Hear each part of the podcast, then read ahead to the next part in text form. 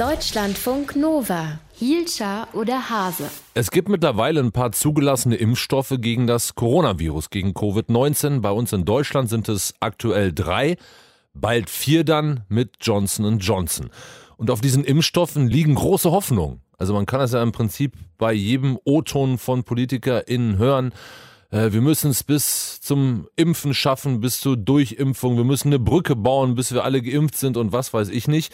Aber die Impfkampagne läuft langsam und wir haben uns gefragt, wie sieht es eigentlich aus mit Medikamenten gegen Covid-19? Also weltweit wird gerade überall auf Hochtouren geforscht, wirksamere Medikamente zu bekommen. Aber wie sieht's aus? Ich meine, wenn man einen Impfstoff hat, kann es doch eigentlich bis zum Medikament gar nicht so weit sein. Wir reden drüber mit Stefan Kluge. Direktor der Klinik für Intensivmedizin am Universitätsklinikum Hamburg-Eppendorf und jetzt bei mir in der Telefonleitung. Schönen guten Morgen, Herr Kluge. Guten Morgen. Was setzen Sie denn gerade eigentlich so ein gegen Covid-19 an Medikamenten?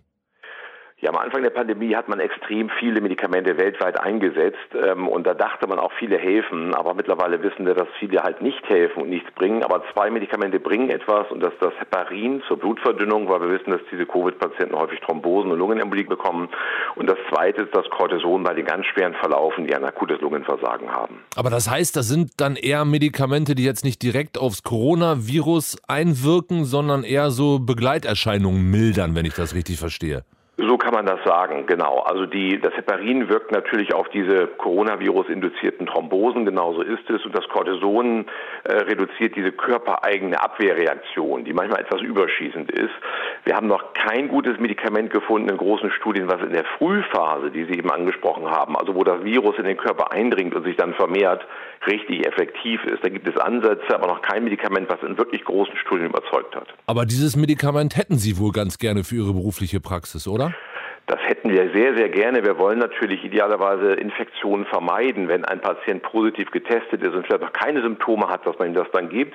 Es gibt auch durchaus Ansätze. Das Remdesivir hat hier leider in den großen Studien nicht überzeugt. Am Anfang dachten wir ja, das Remdesivir kann hier helfen. Vielleicht das ist das Zeug, mit dem auch Donald Trump behandelt worden ist, ne? der US-Präsident, der ehemalige. Ja, Donald Trump ist mit mehreren Dingen behandelt worden, vor allem aber wahrscheinlich mit den äh, monoklonalen Antikörpern. Und dann hat er vorher ja auch selber äh, Chloroquin genommen, also ein Malariamittel. Also äh, das ist das Problem. Es wurden sehr viele Medikamente gegeben, aber das Remdesivir ist ein Medikament, was auf die Virenvermehrung abzielt. Das hat sich in den großen Studien aber leider nicht als richtig hilfreich erwiesen. Dann gibt es diese monoklonalen Antikörper, die auch Herr Trump bekommen hat.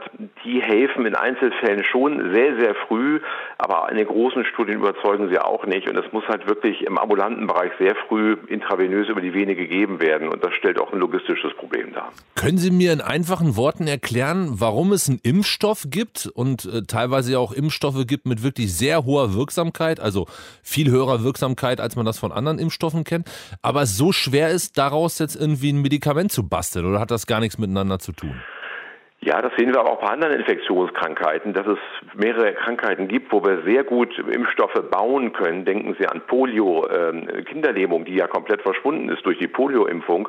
Aber eine Therapie ist halt nicht so einfach. Ähm, und die Impfung ist wirklich fantastisch. Sie verhindert nach der zweiten Impfung schwere Verläufe zu fast 100 Prozent. Und äh, bei den Medikamenten sind wir ehrlich gesagt weit dahinter. Trotzdem muss natürlich Geld aufgewendet werden, um weiter an Medikamenten zu forschen, weil wir werden nicht alle Patienten weltweit impfen können. Und es ist deutlich schwieriger. Und gehen Sie davon aus, dass dieses Medikament irgendwann kommt oder kann es auch sein, dass das gar nichts wird? Nun, wir sehen ja jetzt schon, dass das Heparin und das Cortison bei bestimmten Gruppen und zu gewissen Zeitpunkten etwas bringen bei diesen Patienten und dann auch die Sterblichkeit reduziert. Wir werden aber nicht ein Medikament finden, was in allen Schweregraden und zu allen Zeitpunkten die Sterblichkeit reduziert. Und das Medikament wird auch nicht die Sterblichkeit bei Intensivpatienten von 30 Prozent auf 5 Prozent reduzieren, sondern wir brauchen halt kleine Teilerfolge. Wir haben ja schon zwei, zwei Medikamente gefunden und jetzt sind wir auf der Suche nach dem dritten Medikament und ein paar Kandidaten gibt es auch schon, die heiß diskutiert werden. Ein Medikament gegen Covid-19, beziehungsweise das bei der Behandlung helfen kann. Informationen von Stefan Kluge, Direktor der Klinik für Intensivmedizin am Universitätsklinikum Hamburg-Eppendorf. Vielen Dank fürs Gespräch und bleiben Sie gesund. Deutschlandfunk Nova. Hielscher oder Hase?